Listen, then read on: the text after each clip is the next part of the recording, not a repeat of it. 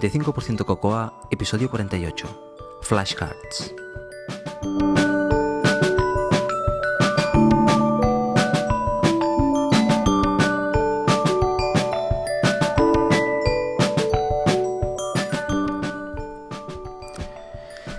Creo que finalmente ya podemos decir que, que ha llegado el verano.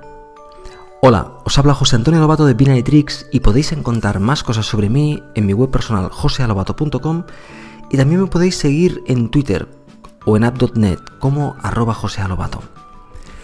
El episodio de hoy va a ser un episodio cortito, solo tengo dos secciones en las cuales os voy a hablar uh, primero de, una herramienta que, que, se ha actualizado, Mental Case, y por lo tanto eso me lleva a hablar un poquitín de, de, de mi proceso, refrescar un poquitín eh, el proceso que yo utilizo de aprendizaje. Y en la segunda parte os voy a hablar, os dije de hecho en el episodio anterior que os iba a comenzar a hablar de el proceso que estoy utilizando hoy día, que lo considero muy, muy curioso y creo que mucha gente se puede beneficiar de, estos conceptos. Y vamos a comenzar a hablar de una forma curiosa, porque vamos a hablar de los resultados del proceso, o sea, el efecto secundario de, del proceso.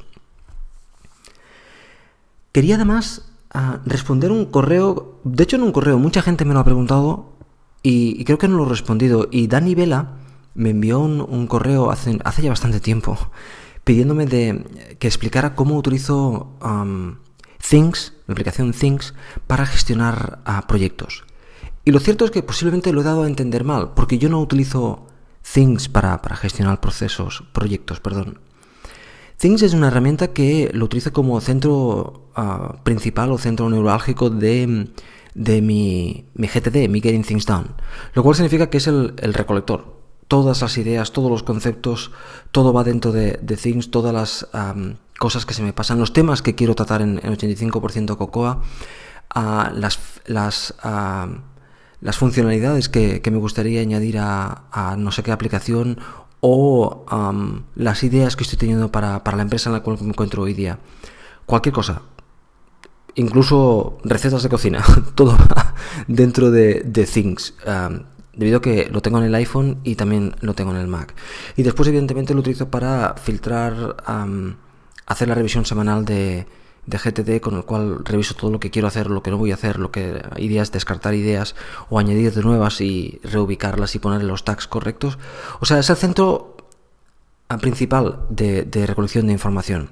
Lo que sí que es cierto es que Things tiene una parte de proyectos y entonces simplemente los proyectos me sirven para, para agrupar cosas. Por ejemplo, lo utilizo bastante de forma similar a los contextos.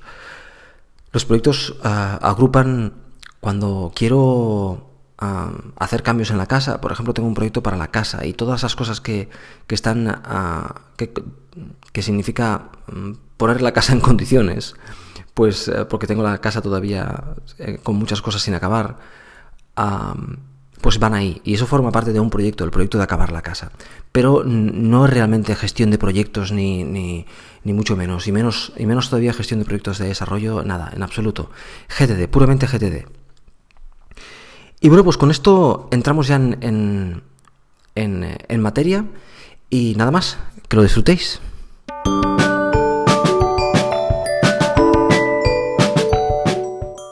El programador de élite, Mental Case.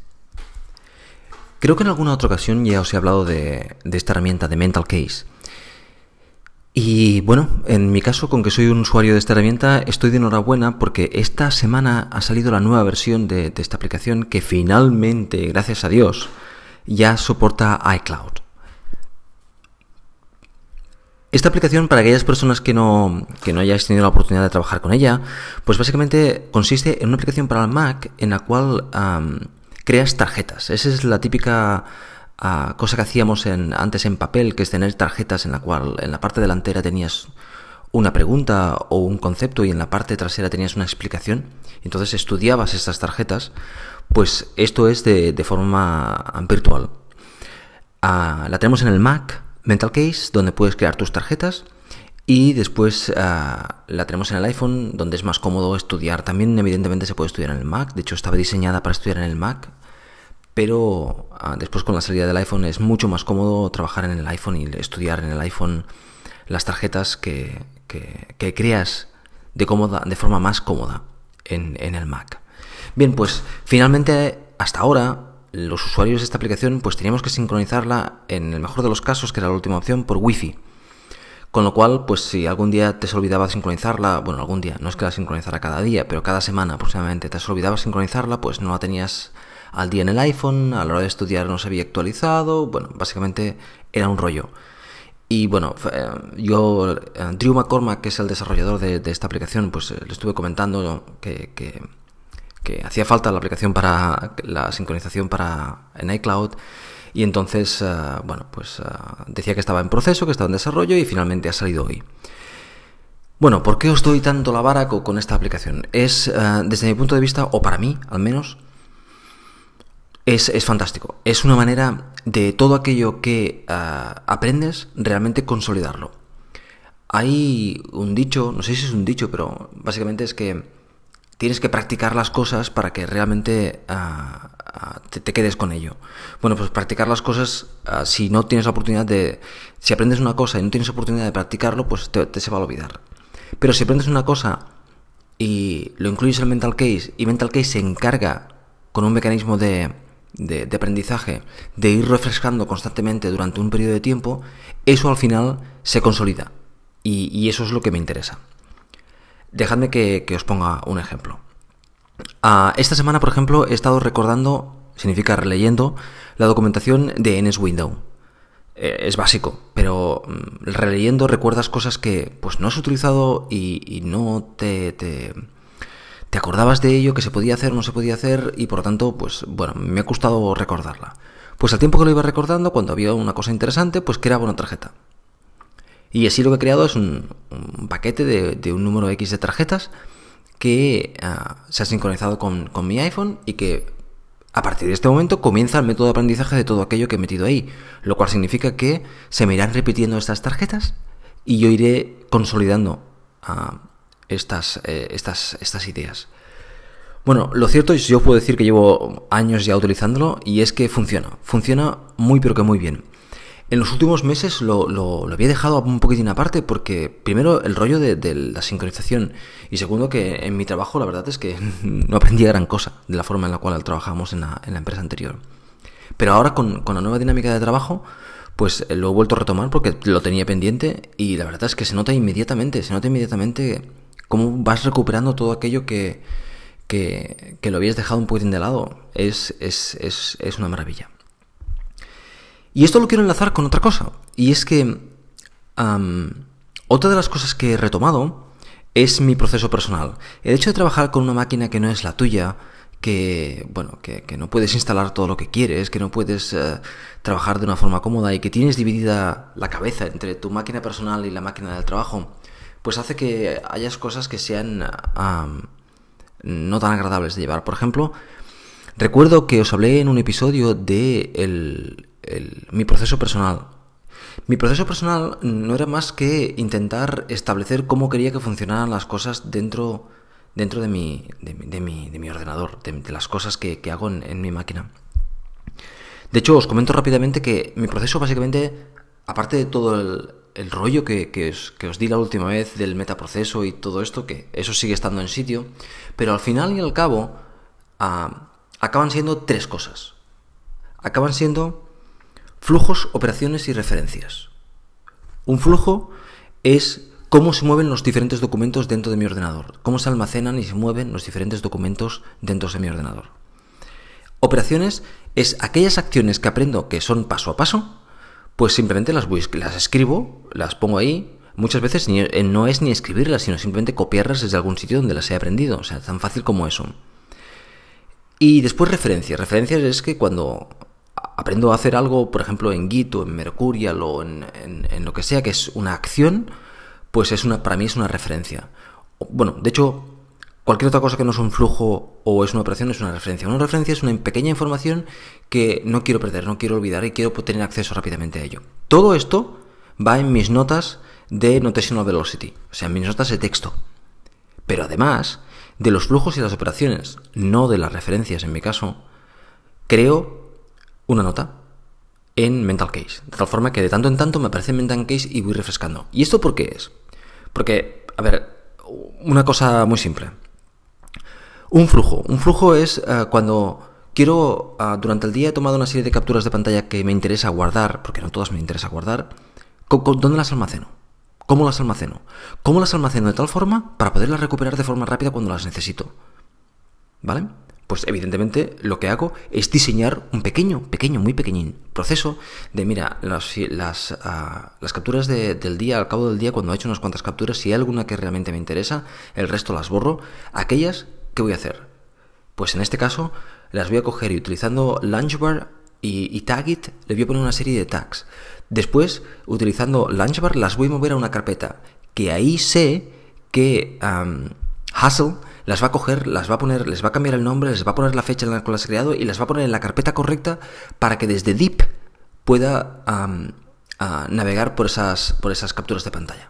Por ejemplo, esto es un flujo, el flujo típico que yo tengo para las capturas de pantalla. Son dos pasos en verdad, pero ¿qué pasa? Ah, durante un mes estoy trabajando en otra cosa y cuando al cabo de otro, del siguiente mes vuelvo a tener capturas de pantallas que quiero guardar, no me acuerdo de cómo las manejaba.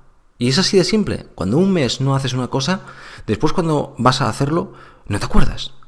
Entonces, ¿qué haces? Pues evidentemente digo, ah, yo tengo, sé cómo hacer esto. Voy a Notation Velocity, la busco, la, la leo y digo, ah, es así, vale, pues, y lo hago. Y a partir de aquel momento ya vuelvo a retomar el tema. Si esta tarjeta está creada y está metida en Mental Case, realmente la recupero, la, la voy recordando siempre, porque Mental Case me la va recuperando, me la va recordando, me la va haciendo recordar constantemente. Hoy, por ejemplo, cuando he abierto Mental Case, me ha dicho que tenía ciento y pico tarjetas por leer. Pues mientras que los peques se dormían, que yo estaba abajo en el sofá, he cogido y he leído 80 de esas tarjetas. Es muy rápido, porque está muy bien montado para tirarlas de forma muy rápida. Ah, sí, esto es esto. Ah, sí, esto es esto. Ah, sí, esto es eso. Uy, esto no me acuerdo. Voy a verlo. Y lo lees. Es simplemente un, un refresco de todo aquellos que aprendas de Objective-C, de todo aquellos que aprendas de Core Data, de cualquier cosa, tarjetitas, tarjetitas y te van quedando, es, así de, de, simple. Bueno, pues en cierta manera os he hablado de rápidamente de mi proceso y por qué Mental Case es importante para mi proceso. Os he hablado de, de para qué utilizo Mental Case y, y bueno, yo creo que ahora finalmente ya me siento con la libertad de poder utilizarlo realmente a, toda máquina, porque el hecho de que se pueda sincronizar por iCloud es, eh, va a ser una maravilla. Va a ser una maravilla. Al principio puede parecer que crear estas tarjetitas es un poquitín pesado. Quiero decir, si tú estás leyendo un documento, ¿tienes que ir creando tarjetitas? Bueno, pues resulta que me he dado cuenta que hay muchas cosas en las cuales hago cosas similares. Por ejemplo, algún día os comentaré la forma en la cual trabajo con, con Redmill. Y es una forma muy similar. Total, que no cuesta nada. Al mismo tiempo, por cierto, Mental Case se pone en la, turba, en la barra de arriba, en la barra de sistema. Y bueno, mientras estás leyendo, pues clicas y creas una nueva tarjeta de forma muy rápida. O sea, no es. Yo, por cierto, en Mental Case puedes crear tarjetas con vídeo, con audio, con con imágenes. Yo no, yo simplemente creo tarjetas, básicamente tarjetas de texto. Hasta ahora no he creado tarjetas ah, de otra forma. Y, bueno, pues está ahí es muy fácil, muy fácil de crear. Ahora que recuerdo, además, ah, eh, de hecho, me han comenzado a aparecer ahora, tengo un montón de tarjetas de, de, música. Como sabéis, yo como hobby toco la guitarra y me gusta estudiar teoría de la música. Y pues tengo, por ejemplo, un montón de, acordes y de escalas metidas en, Mental Case. De tal forma que, pues cuando me aparece, pues me aparece los tres acordes que forman, las tres notas que forman el acorde de si bemol, pues los recuerdo, sí, son estos, lo miro, sí, son estos. Y así. Bueno, voy recordando, es, ah, es simplemente para... Es un ejercicio mental que a mí me gusta y disfruto con ello. Y bueno, y si además me, me sirve para recordar, pues, pues ya está. Nada, pues ahí os lo dejo. Para aquellos que habéis probado alguna vez el, tema de los flashcards, que, se llaman flashcards, pues esto es la metodología ya para, el iPhone y que ahora ya con, el iCloud Sync creo que, puede ser de mucha utilidad. A mí me es de mucha utilidad.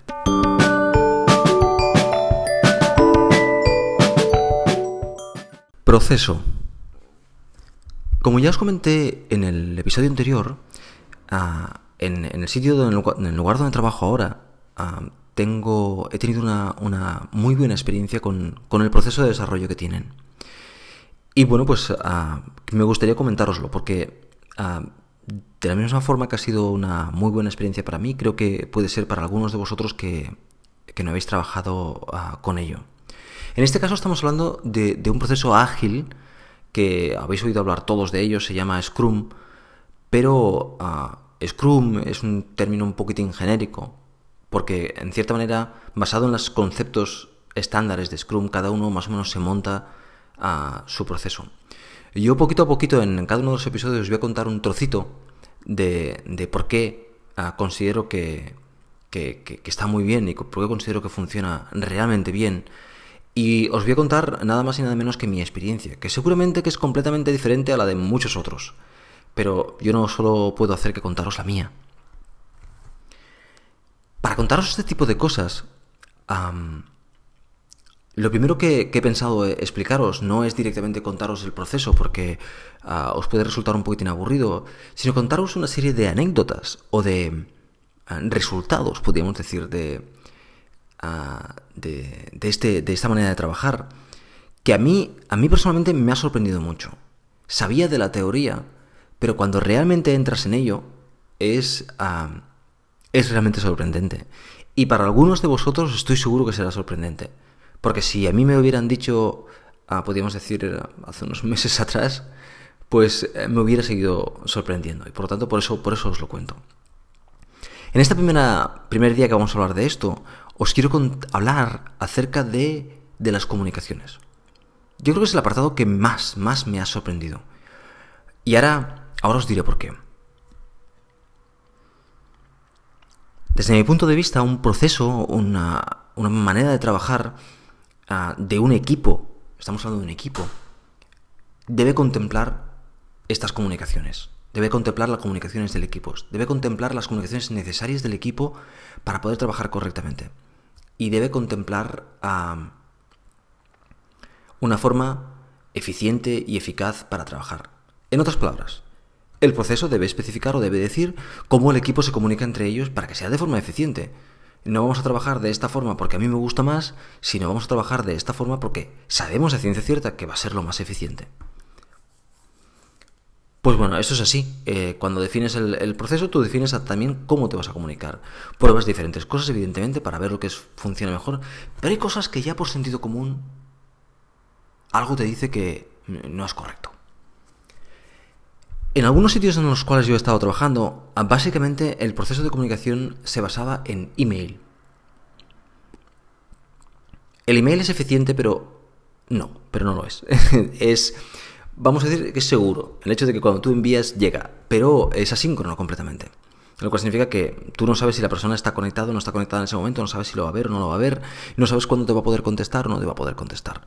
Por lo tanto, mm, trabajar de una forma rápida y eficiente, pues con email muy raramente puedas hacerlo. Eh, lo que yo sí que he visto es que en empresas que no tienen definidos los métodos de comunicación, el método de comunicación por defecto suele ser casi siempre, casi siempre el correo. Bueno, eh, como dato estadístico, hoy he verificado cuántos correos yo he recibido en mi trabajo esta semana. ¿Cuántos correos de comunicación del equipo? Y el número exacto es cero. Cero porque no es necesario. Cero porque el email no es nuestra forma de comunicarnos. Los emails que he recibido son emails de generación automática de nuestro sistema de integración continua, este tipo de cosas automáticas, pero no he recibido ningún correo de desarrollo. De hecho, hay días que me tengo que forzar a abrir el correo para, para mirar a ver si hay algo, porque con que no es estándar, no lo utilizamos en absoluto. Y eso es para mucha gente sorprendente, que básicamente su método de comunicación con el resto del mundo es por correo electrónico a la hora de trabajar.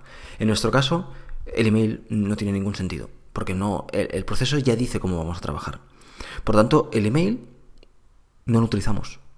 Es que no lo utilizamos para nada. Tengo una cuenta de correo mm, y la miro diariamente, pero mm, lo que hago básicamente es mirar los correos automáticos de generación de bambú, que es herramienta de, integración y, para de contar. Llamadas por teléfono, el número correcto esta semana han sido cero. Bueno, y desde que he trabajado en la empresa, cero. No nos llamamos por, por teléfono, porque tampoco es necesario.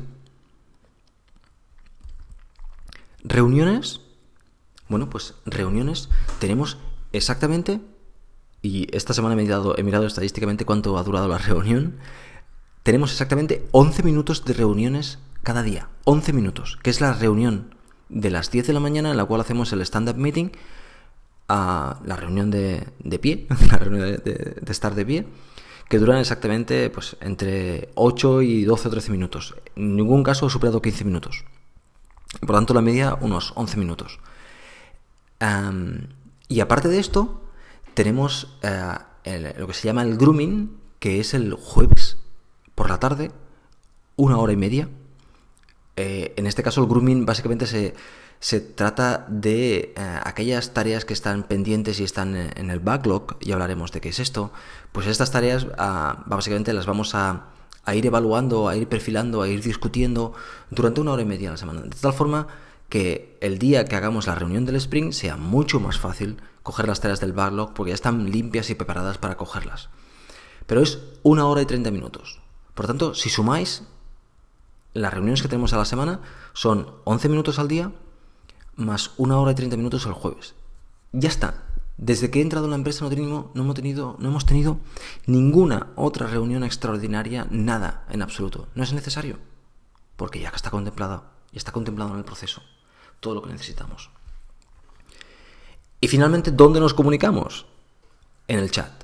Lo que tenemos es un chat uh, constante, abierto entre todos, una sala de reuniones en el chat, y ahí estamos todo el equipo de desarrollo. El equipo de desarrollo, pues tanto el equipo de desarrollo, uh, los testers, estamos todos allí y, allí, desde hacer chistes hasta mm, preguntar y discusiones técnicas, todo allí. Evidentemente el chat nos permite el hecho de que ah, está la sala de reuniones en la cual todos estamos allí estamos hablando constantemente y ah, después están, ah, puedes crear una sala privada en cualquier momento con alguien, hacer un chat privado con alguien para preguntarle, hey, esto y aquello y aquello.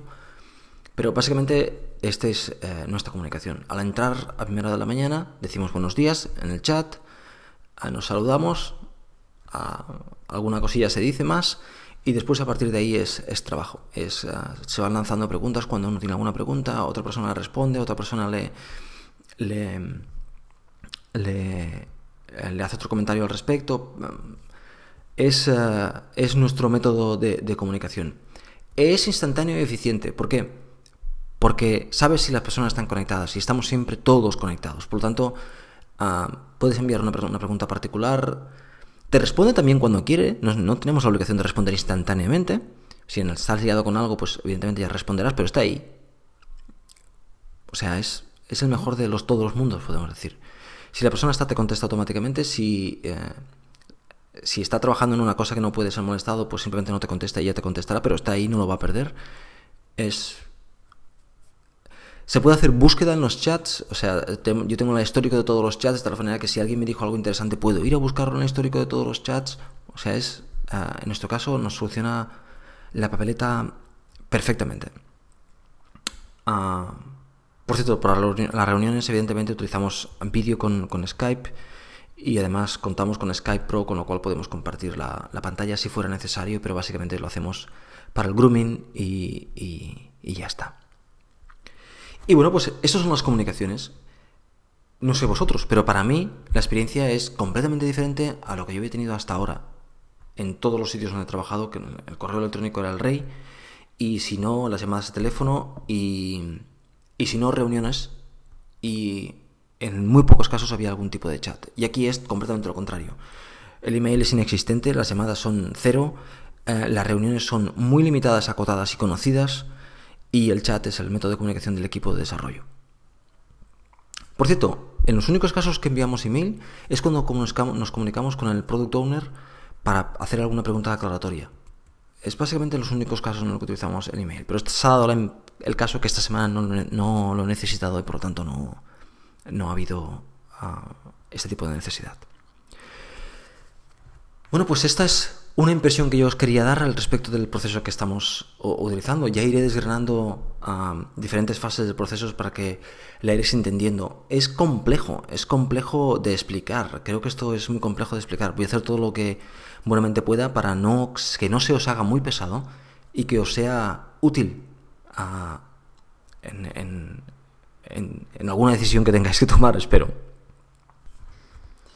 Y esas eran las impresiones que quería compartir con vosotros, las primeras impresiones a las que más me han sorprendido. Ya os iré contando más al respecto.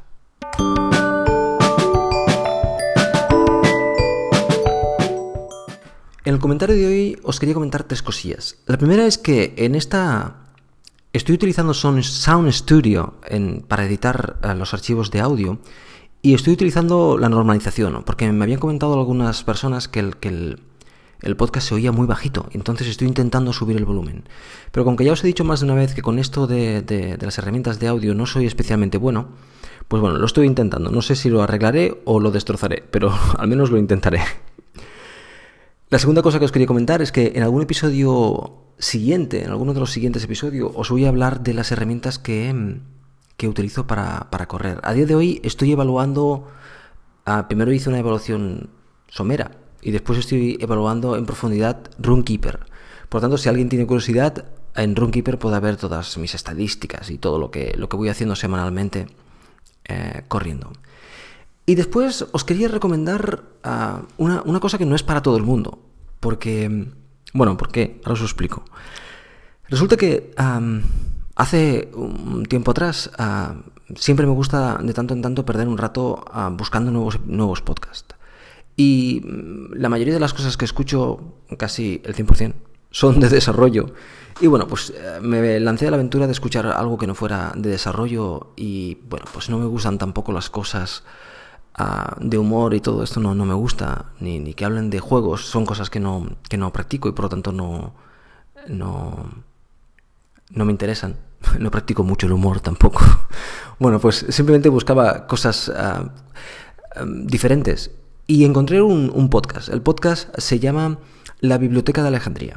Y bueno, pues por curiosidad me bajé un episodio porque el nombre me pareció curioso. Mi mujer, Laia, es, bibliotecaria y me pareció curioso. Y entonces ah, pensé, bueno, pues vamos a probar este podcast. Y lo bajé y no le di mayor importancia. Y bueno, comencé a escuchar, ¿no?